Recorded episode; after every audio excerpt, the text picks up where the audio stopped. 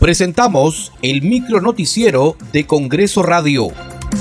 ¿Cómo están? Les saluda Danitza Palomino. Hoy es lunes 16 de mayo del 2022. Estas son las principales noticias del Parlamento Nacional. La presidenta del Congreso, Mari Carmen Alba, se encuentra en la región Huancavelica en el marco de la campaña institucional contra las heladas y el friaje Unidos contra el Frío, que marcará la semana de representación. Además, este mediodía, la titular del Legislativo presentará la Ley 31453 que declara de interés nacional y necesidad pública la designación de la región Huancavelica como destino turístico nacional. Vamos a ir a Cuecabamba, vamos a ir a Papas, a Tayacaja. Aquí estoy acompañado, estamos yendo con el congresista de la región de Huancavelica, Wilson Soto.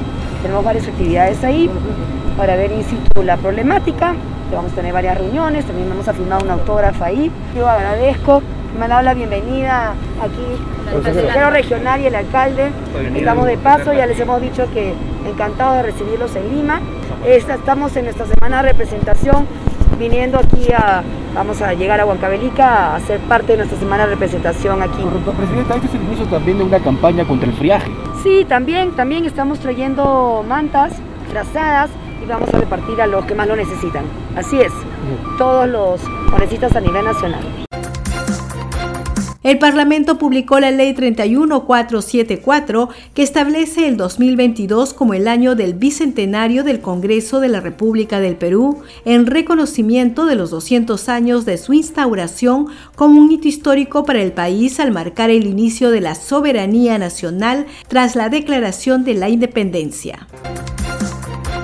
La Comisión de Trabajo y Seguridad Social aprobó la propuesta que plantea la condonación de las deudas de las horas acumuladas de los trabajadores considerados dentro del grupo de riesgo que no pudieron realizar trabajo remoto en el marco de la emergencia sanitaria por la COVID-19.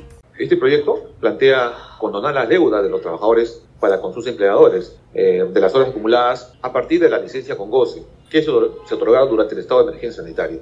También plantea la devolución de los montos descontados de manera inmediata al mes subsiguiente de la entrada en vigencia de la norma. Y por último, propone prohibir a los empleadores, sean públicos o privados, el descuento de dichas deudas de la liquidación de los trabajadores.